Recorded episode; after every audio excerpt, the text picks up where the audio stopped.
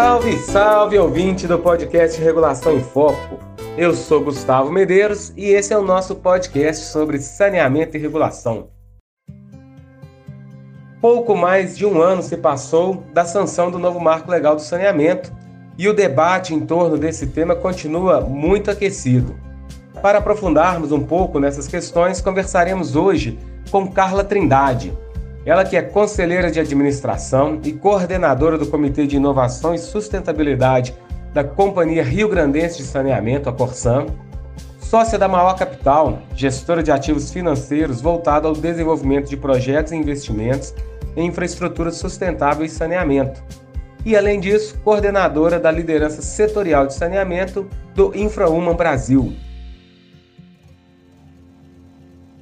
Olá, Carla. Gostaria de agradecer a sua disponibilidade em participar conosco no episódio de hoje.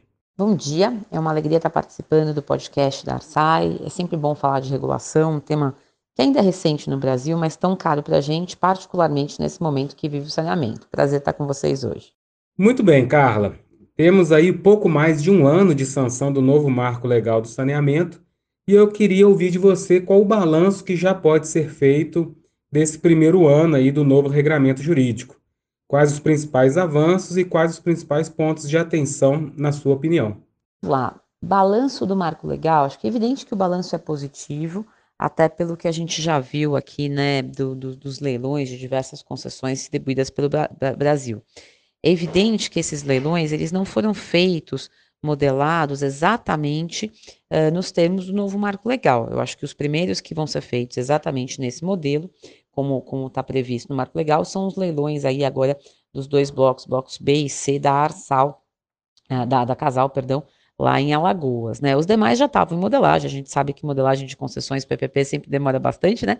Então eles já estavam aí em modelagem pelo BNDES antes do marco, mas foram, foram encaixados nesse ambiente de transição que o marco legal trouxe, mas são é, um desenho importante que mostra o sucesso e a expectativa, mais do que tudo, que investidores e sociedade tinham em relação né, ao aumento dos investimentos no setor de saneamento. Então, o balanço é positivo. Eu acho que a gente tem que aguardar aí nos próximos dias, nas próximas semanas, a avaliação do Supremo Tribunal Federal sobre as ações diretas de inconstitucionalidade que foram uh, impetradas. Não acredito que a gente tenha uma revisão. Eu acho que os conceitos ali foram muito eh, recepcionados pelo, pelo ambiente jurídico brasileiro. Então, imagino que a gente vai seguir com esses conceitos trazidos pelo marco legal, uh, pelo novo marco legal de saneamento. E eu acho que tem um outro ponto, então, além dos leilões, além da Ana, que nós vamos falar logo adiante sobre regulação, além da, do ambiente e da expectativa trazida, eu acho que um ponto importante também é o movimento de todas as companhias, mesmo as companhias públicas, que de alguma maneira não prevêem no curto e médio prazo movimentos de privatização ou grandes concessões, também se mobilizando para o cumprimento das metas contratuais aí até 2033. Então, é, é, pelo Brasil inteiro a gente pode ver revisão de contratos, negociação com prefeituras, tudo buscando aí o alcance das metas até 2033. Então, acho que o balanço é positivo, ainda que, evidentemente, a gente sempre precisa de ajustes e não dá para ter expectativa de que uma lei sozinha, de fato, ela, ela, ela mude todo o cenário brasileiro que é tão carente nesse segmento. Aprofundando um pouco mais o nosso debate sobre os desafios né, de implementação do novo marco legal do saneamento, queria ouvir de você um pouco sobre o caso específico da ANA, da Agência Nacional de Águas e Saneamento.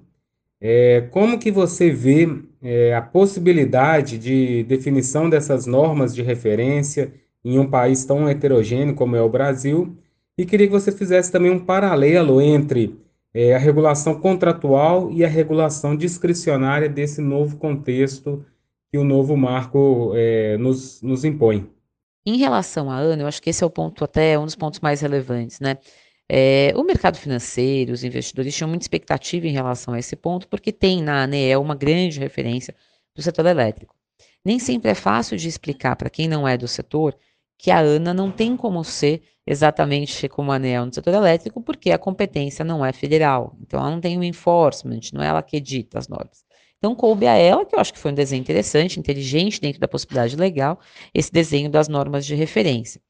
Uh, eu acho que tem um papel importante de homogeneidade, de tentar até uh, uh, solucionar problemas entre operadores e, e reguladores, entre poder concedente e reguladores. Acho que tem uma expectativa positiva. Mas eu acho que o enforcement, evidentemente, ele é um enforcement complicado, porque o enforcement acaba se dando muito mais por um efeito, vamos dizer, demonstração, de seguir aquilo que todos fazem, e ao mesmo tempo também uh, por uma vinculação a recursos federais, que hoje não são tão relevantes como foram na década de 70 do, do Planasa, né, que naquela época o governo federal tinha, de fato, recursos a fundo perdido para repassar a situação que não, não, não existe hoje, né, que até de certa maneira é o que justifica passar os serviços para a iniciativa privada. É, então, eu acho que assim é muito importante que tenha muita participação popular, muita discussão, porque o trabalho da Ana vai vir muito mais pelo convencimento do que pelo enforcement legal, como o ANEL, por exemplo, pode fazer. É, e além disso, você tem uma curva de aprendizagem, né? Nenhuma agência reguladora nasce sabendo, não existe uma formação de reguladores, muito menos numa agência que estava habituada a uma regulação muito mais do objeto, né, recursos hídricos, e, e não tinha nenhuma experiência na regulação econômica.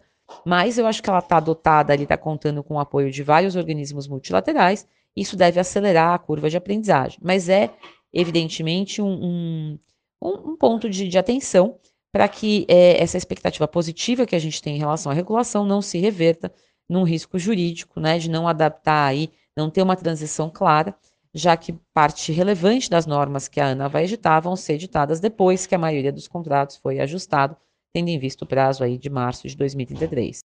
Seguindo aí nossa conversa dentro dos grandes desafios impostos pelo novo marco, agora eu gostaria de ouvir é, um pouco a sua opinião sobre a questão dos blocos regionais, da regionalização do saneamento. Como que você vê aí as nossas é, prefeituras, governos estaduais e a governança disso para que a gente consiga efetivamente avançar nessa prestação regionalizada do saneamento e, com, e consequentemente, avançar rumo à universalização. Quais os grandes desafios e também queria sua análise quanto aos incentivos colocados, eles são suficientes ou não para que, pela primeira vez, né, talvez a gente tenha aí uma organização desses municípios para prestação conjunta de um serviço é, de tanta relevância para a sociedade. Bom, o ponto da regionalização é super bem-vindo aí no novo marco legal. Acho que, que reconheceu que, que o saneamento tem um benefício quando prestado num regime de escala. Uh, isso acho que é, é, inegável, né? A gente precisa reduzir o custo, especialmente para poder, de alguma maneira, tornar o serviço uh, uh, sustentável em municípios menores ou municípios que têm uma densidade demográfica baixa. Mas é um, um desafio grande do ponto de vista institucional. A, a lei acaba colocando para os estados o papel de organizar, a despeito de não terem de fato a competência né, legal, a, a parte da discussão de regiões metropolitanas, onde tem um papel para os estados, mas a lei trouxe para o Estado o papel de protagonista em organizar, seja por meio né, dos blocos regionais, das regiões metropolitanas, aglomerados urbanos, microrregiões, esse papel da regionalização. Então, assim, positivo que a lei prestigie esse aspecto, Uh, acho que é positivo que traz esse espaço, esse protagonismo aos estados, mas evidentemente a, a, o desafio é muito grande, né? Um, um, por quê? Porque ele exige, eu brinco que para a gente falar de até de investimento privado em saneamento, né, de PPPs é, público-privadas, a gente precisa primeiro falar do público-público, que é a relação entre os municípios, entre o estado e os municípios, eventualmente com a União. E a gente não tem no histórico no Brasil de um papel de coordenação muito claro. Né? As próprias regiões metropolitanas, elas só foram constituídas na medida em que são obrigatórias, né, à luz do, do artigo 25, parágrafo 3 da Constituição. Então, a adesão é, é, é, não, é, não é voluntária quando, quando são constituídas, e mesmo assim funcionam, talvez não da, da, da melhor forma, porque é difícil você colocar no mesmo ambiente, num colegiado, por exemplo, todos os municípios e regular o poder de voto, o poder de decisão, os impactos no seu município, é, de participar e de decidir naquele âmbito colegiado. Então, a gente viu um exemplo disso, acho que dessa dificuldade, no próprio leilão da SEDAI, né, nas disputas ali pela outorga, nas discussões entre Estado, município e, e, município capital, Rio de Janeiro e os demais municípios. Então, a tarefa é uma tarefa difícil. Eu acho que é positivo que a maioria dos estados encaminhou projetos de lei para suas assembleias, Acho que Minas teve um destaque grande por ter feito um trabalho, ao meu modo de ver, mais apurado, com mais blocos, tendo critérios mais claros de por que dividir em quantos blocos, seja para água e saneamento, seja para resíduos sólidos. Trabalho esse que, na maioria dos casos, não, não foi o que a gente viu pelo Brasil. Né? A gente viu a maioria dos estados se socorrerem do artigo 25, parágrafo 3, tentando encaminhar na linha né, da, da, das regiões metropolitanas, micro-regiões, onde então a adesão não seria voluntária, uh, o que acaba trazendo em algumas situações uma dificuldade maior de aprovação do texto legislativo. É, e os estados que encaminharam num tom mais de adesão voluntária tinham, no primeiro momento, só ver o caso, por exemplo, de São Paulo, mesmo Rio Grande do Sul, uma ideia de, de, de alguma forma, organizar isso à luz do desenho do número de municípios operados por suas companhias estaduais. Então, os blocos não, não têm um desenho claro, por exemplo, baseado em bacias hidrográficas ou indicadores, por exemplo, de, de gaps de saneamento a serem atingidos. Né? Eles estão mais relacionados ou a regiões geográficas, por isso simplesmente norte, sul, leste, oeste, ou uh, uh, um retrato dos municípios operados num bloco pela companhia estadual e demais municípios no outro. Eu acho que aqui o grande desafio é dos municípios que são superavitários, têm boas autarquias ou empresas municipais, que vão ter muita resistência em, ao meu modo de ver, em, em, em topar né, voluntariamente aderir aos blocos. E a gente chega ali, é, é, então demanda um papel, um protagonismo muito grande político institucional dos estados. Até porque o enforcement, vamos ver, o incentivo, eu brinco que é uma cenourinha bem magra, né? Porque, de novo, a gente está falando dos recursos financeiros federais, recursos esses que do OGU, ou seja, o, do Orçamento Geral da União a fundo perdido, são bem escassos, e quando a gente fala de recursos né, reembolsáveis, que seriam os financiamentos via BNDES e Caixa, eles dependem também desses municípios terem rating, terem condições de captar esses recursos, que muitas vezes é hoje o grande, né, a grande dificuldade para conseguir acessar os recursos dos bancos públicos, né?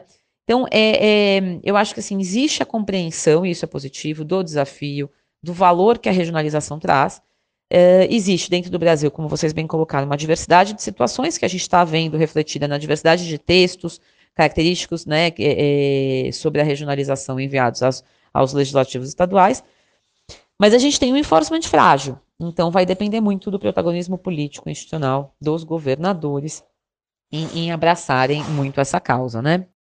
E por último, né, para a gente poder caminhar aí para o encerramento da nossa conversa, a gente tem visto aí um, um apetite né, muito grande aí da, da iniciativa privada nos primeiros leilões que já ocorreram, né, o caso de, de o caso considero bem sucedido de Alagoas, do Rio de Janeiro, onde ágeis bastante é, expressivos né, foram pagos pela iniciativa privada.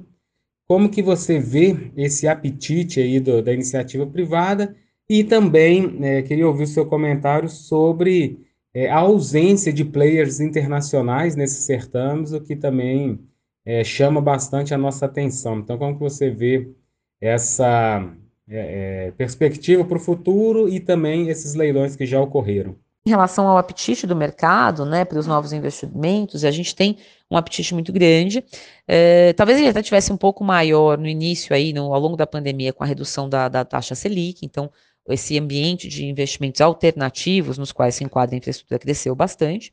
Mas sim, é, é, é um investimento importante, até por conta da onda ESG, do, do, do, né, do, do Environmental, Social and Governance. Então, tem muitos investidores que querem e têm espaço nos seus portfólios para títulos de alguma forma vinculados a isso. Então, a gente vê um apetite muito grande, seja para participação de grandes fundos de private equity nos bids, né, nos consórcios, nos leilões, seja para financiamento via debêntures incentivadas de infraestrutura, ou mesmo aí alguns outros mecanismos para apoiar essas novas concessões.